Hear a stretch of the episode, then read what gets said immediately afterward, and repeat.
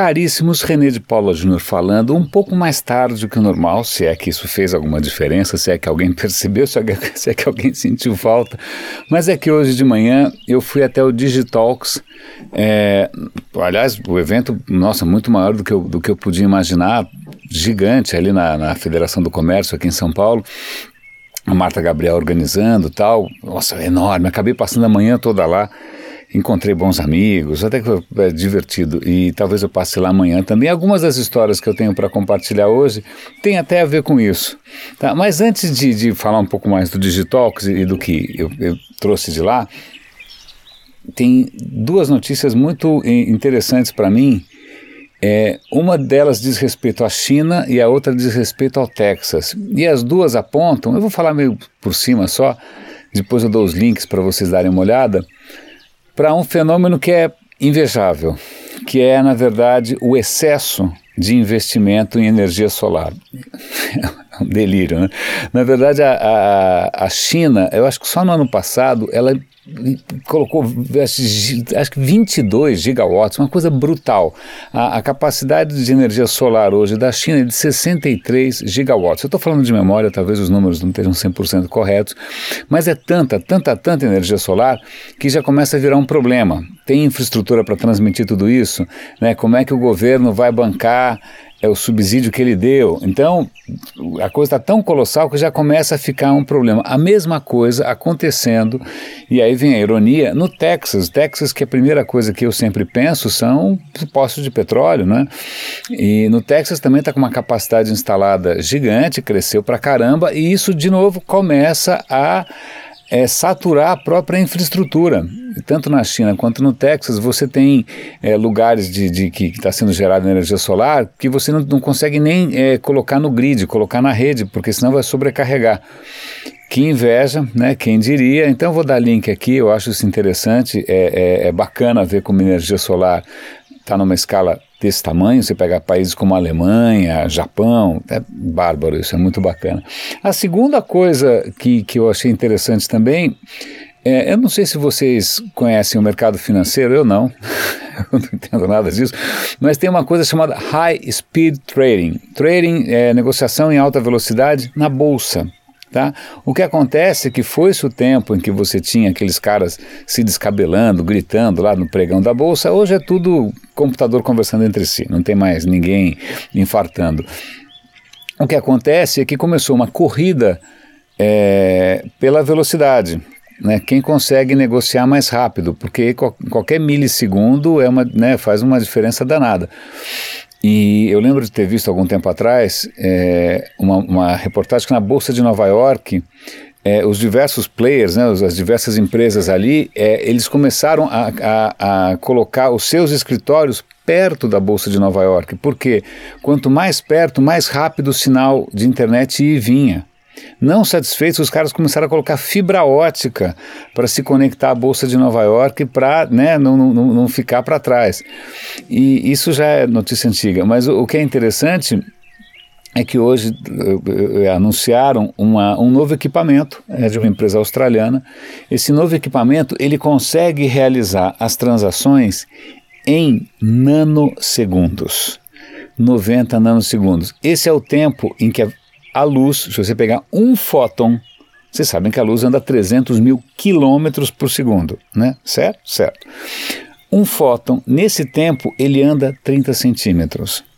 Para vocês terem uma ideia da absoluta brutalidade, isso é uma velocidade inacreditável. É ordens de grandeza é, mais rápido do que as soluções que existem hoje da Cisco, etc. E tal. É, as, o, vai se falar, nossa, que bacana, tá, mas é, Existe um outro fenômeno que já aconteceu chamado flash crash, se não me engano. O que acontece? Alguns anos atrás, acho que 2011, se não me engano, você, é, os caras resolveram fazer uma, um algoritmo experimental ou mudar um pouco a maneira como os computadores conversavam entre si, esses computadores que fazem high speed trading. Aí o que acontece? Por alguma razão que nunca ninguém entendeu muito bem, o algoritmo deu um pau e naquela velocidade absolutamente espantosa, ele, começou a jogar dinheiro fora, a perder dinheiro, centenas de milhares de dólares por segundo. A bolsa caiu tipo 11 pontos em alguns minutos. Foi uma bomba nuclear no, no mercado financeiro. Eles conseguiram desligar né, e conseguiram recuperar uma parte do prejuízo, né, mas vejam só, é, a velocidade é tão grande que até você conseguir puxar o freio de mão, eventualmente tentar reverter, já fez um estrago absolutamente bilionário. Então, é, esse é um dos desdobramentos é, um pouco assustadores da questão da tecnologia, é a velocidade com que o estrago pode ser feito versus a nossa capacidade né, de, de ou fazer alguma precaução ou de tentar agir a respeito. Ok. Agora vamos para algumas coisas. Eu vou dar link, a matéria é, é bacaninha. Eu vou dar link para isso. E, mas hoje no, no Digitalks, uma das primeiras pessoas que eu encontrei foi o Rodrigo Almeida, muito querido. Ele trabalha na Dinamize, que é uma empresa de, de e-mail marketing. Ele estava contando feliz da vida que ele tinha um carro elétrico. Eu falei, putz, que bacana, tá? Ele começou a contar, o carro é elétrico, o carro acelera super bem, tem uma autonomia bacana, etc, etc, etc. E eu deixei ele na garagem aqui do, do evento carregando. É, eu falei, ah, ok. E aí ele comentou também que ele, ele inclusive criou um blog para contar a experiência dele como proprietário de um veículo elétrico. Então eu vou dar link para o blog, para vocês darem uma olhada, chama Eletrizante, o blog do, do Rodrigo. E eu também vou mostrar uma foto que eu tirei na garagem. Quando eu fui buscar o meu carro, que é a gasolina, não é elétrico, infelizmente ainda. É, o carro dele estava lá ligado na tomada, eu tirei uma foto, achei interessantíssimo tal. A última, último comentário do dia é, na verdade, é, é um anúncio, porque eu quero, eu quero me aprofundar nisso, eu quero explorar mais isso. Eu encontrei o Alexandre Gibotti, que é da ABRAD, da Associação Brasileira das Agências Digitais. Ele ia participar de um painel com um advogado especializado em TI ou um desenvolvedor especializado em direito, você chama como quiser, e com o Seco, que também é um cara do mercado editorial, eles iam fazer um painel sobre ética nas campanhas digitais, nas campanhas políticas digitais. O painel estava ali para anunciar um trabalho muito bacana que eles fizeram praticamente uma cartilha, um manual né, de éticas e boas práticas para as agências digitais às vésperas dessa próxima eleição.